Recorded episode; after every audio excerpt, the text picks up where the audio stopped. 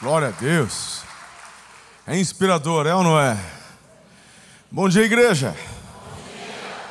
Que gostoso vê-los aqui animados. Mais uma manhã, já estamos em junho.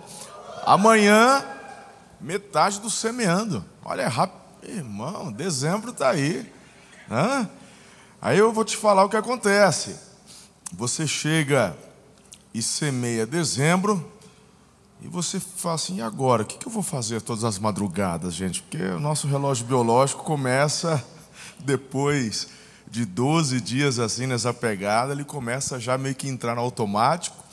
A gente já vai, não sei você, eu já tenho acordado já sem despertador, né? Às 5, mas é tão gostoso, tão bom. A gente vai chegando, não sei teu coração, mas você vai chegando da igreja, vendo essa movimentação, o pessoal no estacionamento, o coração aquece.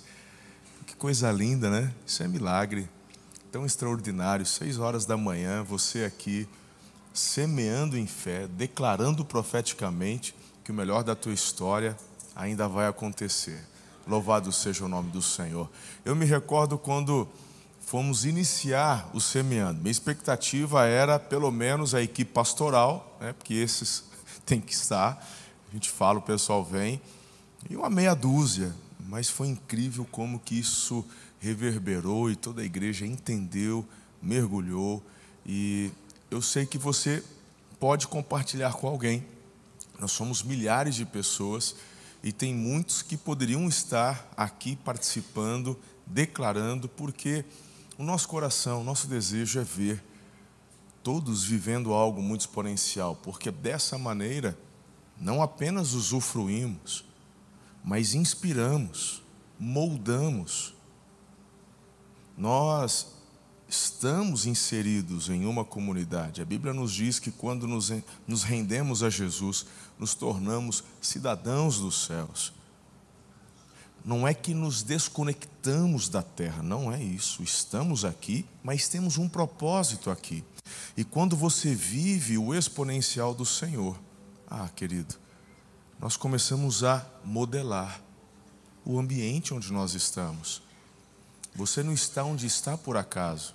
Há algo que Deus quer fazer em você para que através de você o reino seja estabelecido. Quando falamos do reino, não falamos de império, falamos da cultura do céu. Falamos do que Jesus orou: venha o teu reino e seja feita a tua vontade na terra, da mesma maneira como a tua vontade é estabelecida no céu. Quando o padrão de Deus é estabelecido na terra, aí sim as coisas começam a andar de ruim para melhor. Então, essa é uma das chaves que temos de vermos e enxergarmos o mundo sendo transformado. É assim que vai acontecer. Eu sei que muitas vezes ficamos desanimados com tudo que vemos. Quando no parlamento a gente vê as coisas acontecendo não por convicção ou justiça, mas por conluio, a gente enxerga isso em todas as instâncias. O ser humano é complicado. A gente enxerga isso dentro de igrejas. Não é fácil. Mas isso não pode fazer com que você desista. Imagine, porque um vencedor só venceu porque não desistiu. Aquele que está colhendo com júbilos de alegria só está colhendo porque um dia, com lágrimas, semeou. Esse é o princípio. Talvez alguns de vocês já se aposentaram, Alguns de vocês já estão na descida, como eu, que eu já cheguei no topo da montanha da idade. Eu já estou na descida. Alguns aqui também. Alguns jovens ainda subindo. Não importa em qual fase, em qual estação você esteja. A questão é que todos estamos trabalhando por um legado. Isso traz no coração da gente aquele, aquele sentimento, graças a Deus. Eu não, não estou só esperando o tempo passar. É o sentimento de Caleb, Marcelo. Com 80 anos, chegando para Josué dizendo: Ainda sou tão forte quanto jovem. Ele não está falando da força física, ele está falando da sua expectativa no espírito, com aquilo que Deus tinha para a vida dele, para a família dele. E quando ele pede uma certa região para Josué, a região que ele pede, me permita conquistar, ele está indo para enfrentar gigantes, obstáculos. Ele não quer nada fácil. Ele não chega para Josué e diz assim: Olha tudo que nós atravessamos juntos. Só nós dois, com mais de 40 anos, entramos na terra. Dos outros que saíram do Egito, morreram.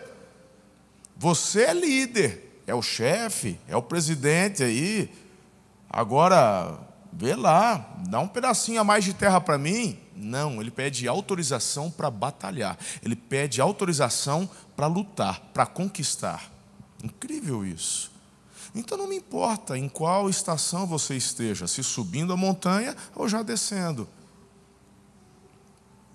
Você vai descer a montanha engrenado, não vai jogar na banguela, não. Consciente, trabalhando, fazendo aquilo que Deus tem colocado no teu coração para marcar a história. Diante disso, obviamente, Deus o abençoará e você deixará herança para os seus filhos e descendentes.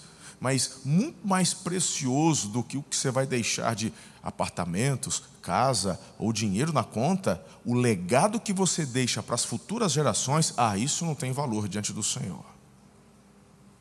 E aquilo que semeamos aqui, muito colhemos aqui, mas o principal colheremos na eternidade. São galardões. O que são? Não sei. Não é como o Islã que está prometendo 70 virgens para cada louco que se mata em nome de não sei o quê. Isso é a coisa mais ridícula, né? Jogar expectativas da terra, daquilo que é só coisa de gente sem noção. A Bíblia não fala o que é o galardão. Louco, né? Ah, não, não é né, ouro, pedras preciosas. Você está maluco, irmão? A Bíblia fala que olhos não viram, ouvidos não ouviram, mente humana não consegue compreender aquilo que Deus tem preparado. Quando aqueles que tiveram visão da glória e muito do que viram não lhes foram permitidos relatar, como diz o apóstolo Paulo, queria eu poder falar e não posso.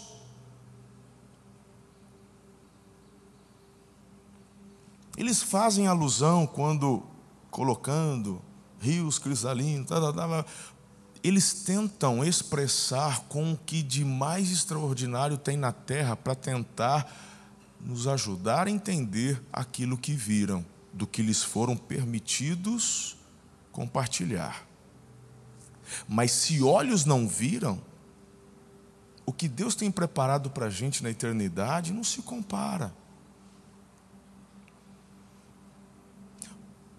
Pastor, bispo, por que se o céu é tão bom a gente não quer morrer? Porque todos nós temos medo do desconhecido. Essa é uma questão. Apesar de sabermos que Deus está lá, não vimos.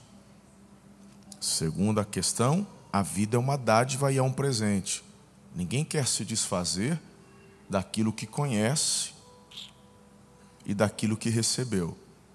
Por isso que ao mesmo passo que por fé almejamos e ansiamos o céu, olhamos para a terra com uma expectativa extraordinária, sem perder a esperança, sem perder a força, sem perder a perspectiva do céu, para realizarmos tudo isso aqui. Por isso, você tem acordado às cinco da manhã todos estes dias e vai por dias continuar acordando em nome de Jesus. Não é que vai valer, já valeu a pena. Aplauda Jesus.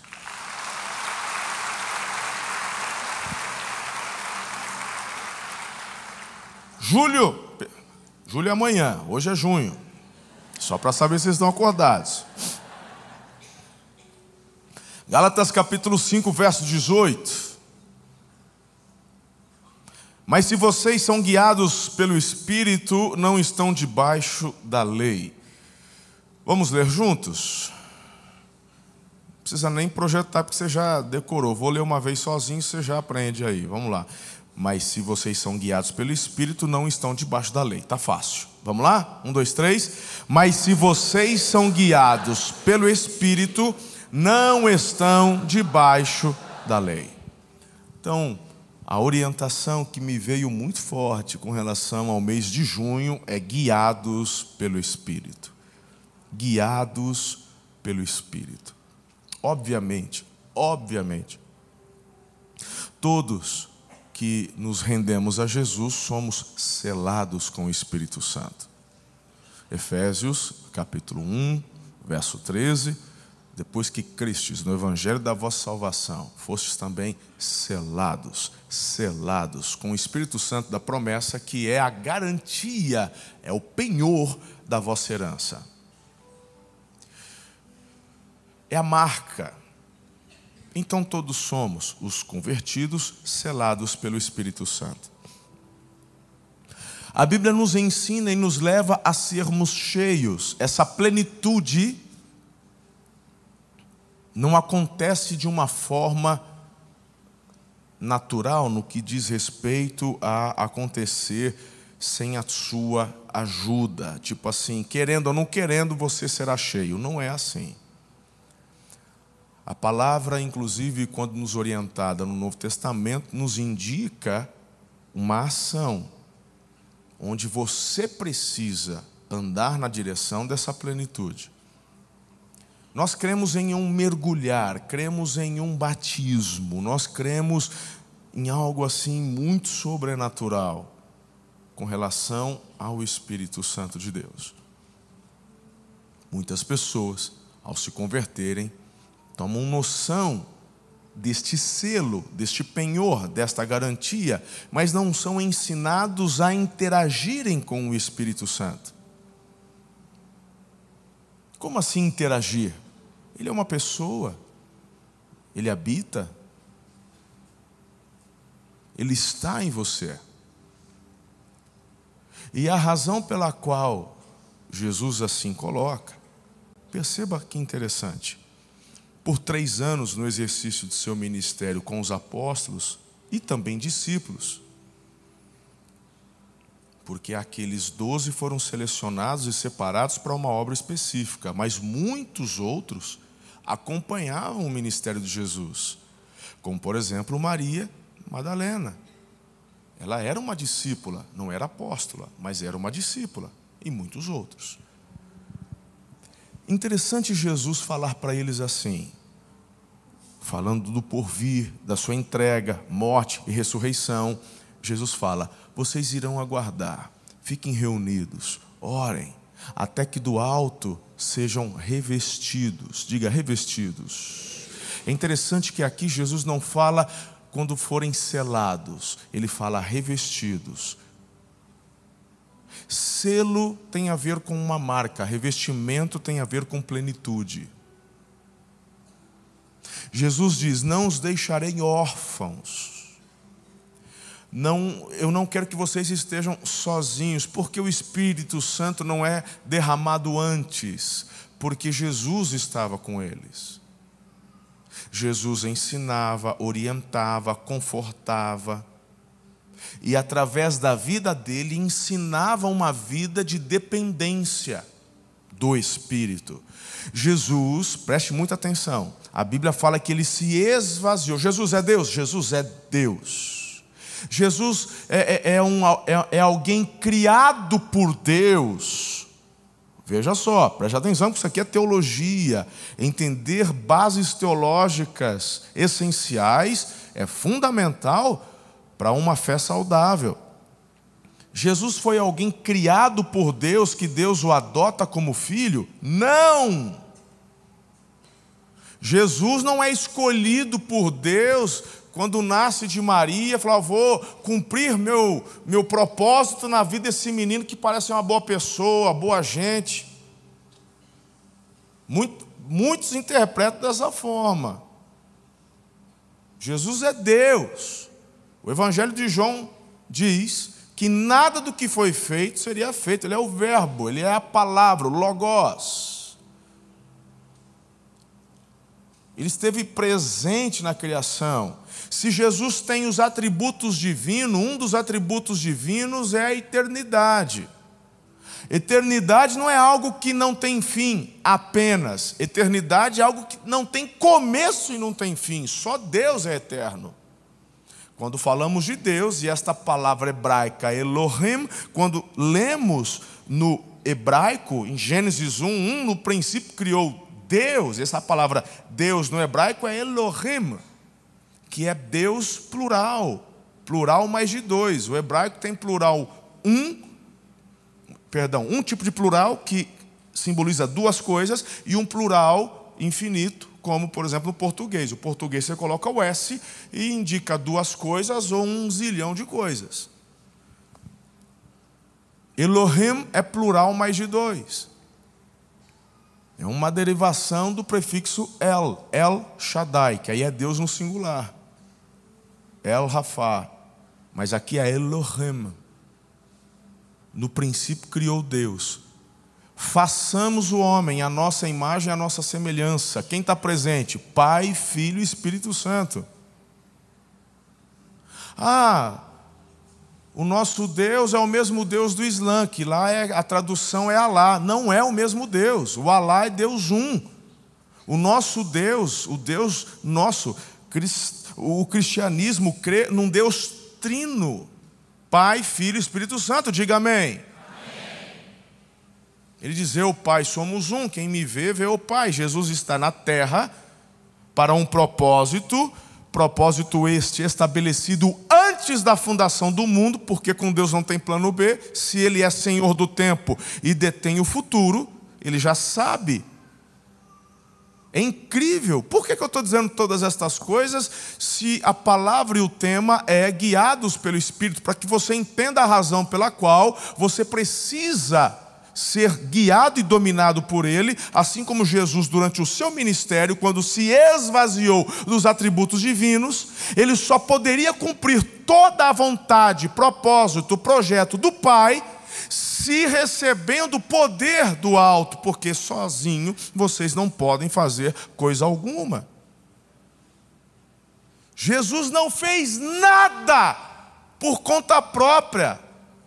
Ele foi guiado pelo Espírito, movido pelo Espírito, empoderado pelo Espírito. E quando ele é elevado aos céus, retorna ao Pai, então o Espírito dele é derramado. E ele veio para permanecer. Ao contrário do Antigo Testamento, quando o Espírito Santo vinha para momentos especiais, ou sobre um rei, por exemplo, Moisés, ele foi cheio do Espírito.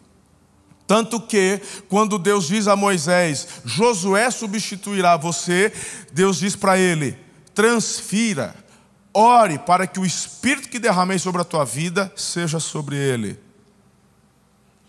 Davi foi cheio, os reis tinham esta prerrogativa de serem dotados de sabedoria e capacitação vindos do Espírito de Deus. Mas no Novo Testamento, por isso que a segunda aliança é superior à primeira. Uma das razões é que o Espírito não vem para um evento, ele veio para ficar, ele está.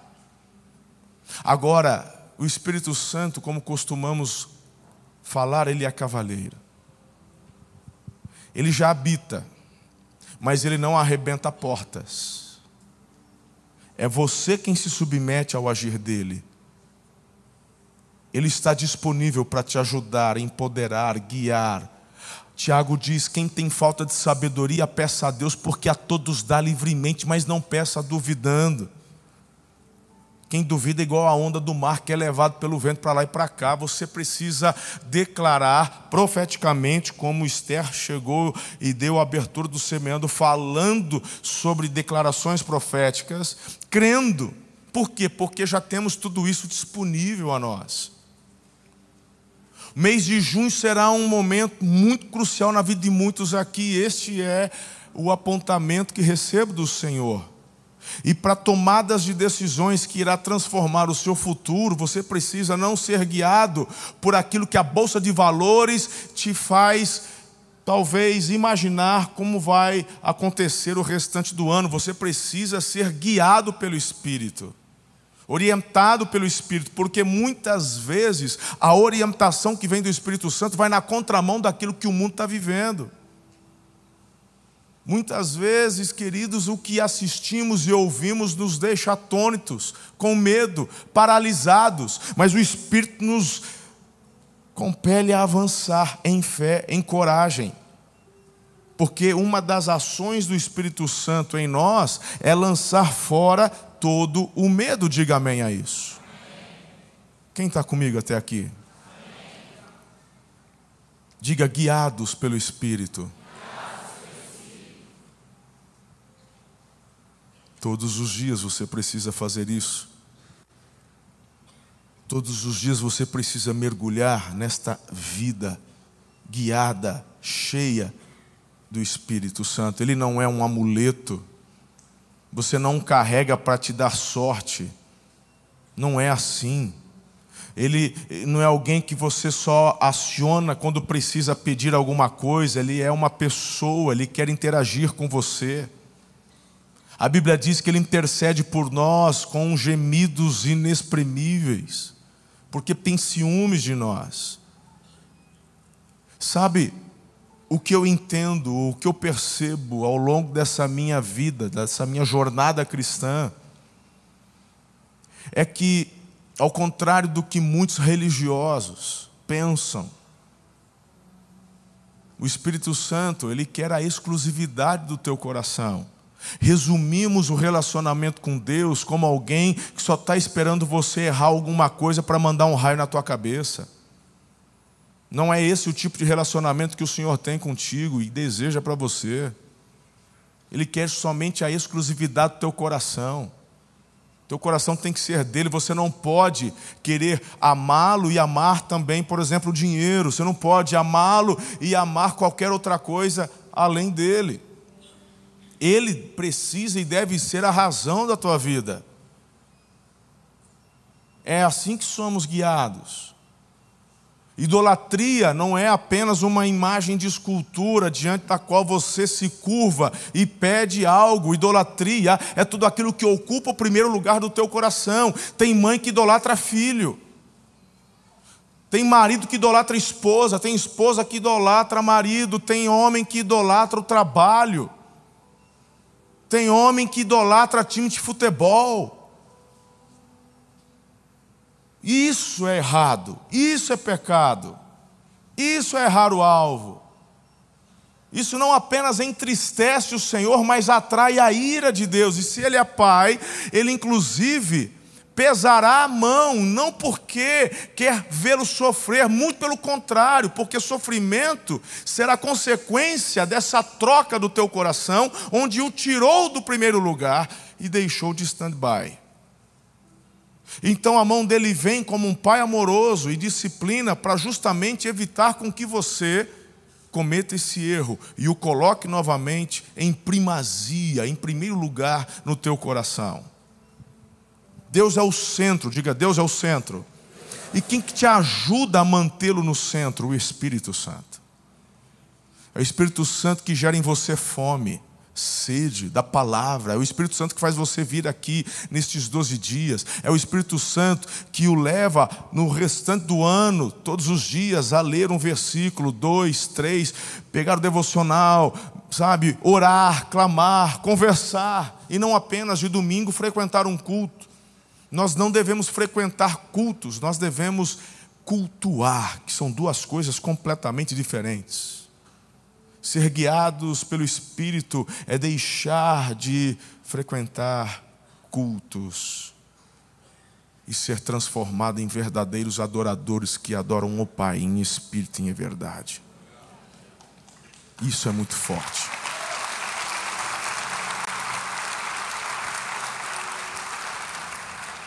Temos 12 minutos para encerrarmos e eu quero ainda trazer a vocês alguns textos. Eu vou ler rapidamente, como tenho feito todas as manhãs, mas a nossa equipe depois entregará o flyer digital para vocês terem guardados aí com uma base, tanto da palavra do dia, o texto do dia, os textos de apoio, para vocês estarem acompanhando durante todo o ano de 24. Romanos 8, 26. Da mesma forma, o Espírito nos ajuda em nossa fraqueza, pois não sabemos como devemos orar, mas o próprio Espírito intercede por nós com gemidos inexprimíveis. Olha isso. Quem está dizendo que você não sabe orar, nem eu, é o próprio Deus. E a gente acha que oração são palavras rebuscadas. Oração, ai, é, é, ai irmão, orar de verdade é coração. Você, Deus está pouco se lixando com o teu português na oração, irmão. Se você está usando palavra difícil ou palavra fácil. Sabe o que, que atrai a ira de Deus? Reza. E pensa numas reza gospel, irmão. Tem gente que acha que reza só tem na igreja católica. E, tem, se, eu, se duvidar, tem mais reza dentro da igreja evangélica do que da católica. Porque na igreja católica nem todo mundo reza. Muita gente vai, mas poucos rezam. Mas na igreja evangélica, todo mundo, a maioria pelo menos ora. Mas uma oração que é uma repetição vazia. É uma oração de papagaio, porque você ouviu alguém falar. É uma expressão que o outro lá usa. Não é isso que Deus quer. Deus quer coração. E para isso você precisa do Espírito Santo, porque Ele te ajuda a orar como convém. Gálatas 5, 25.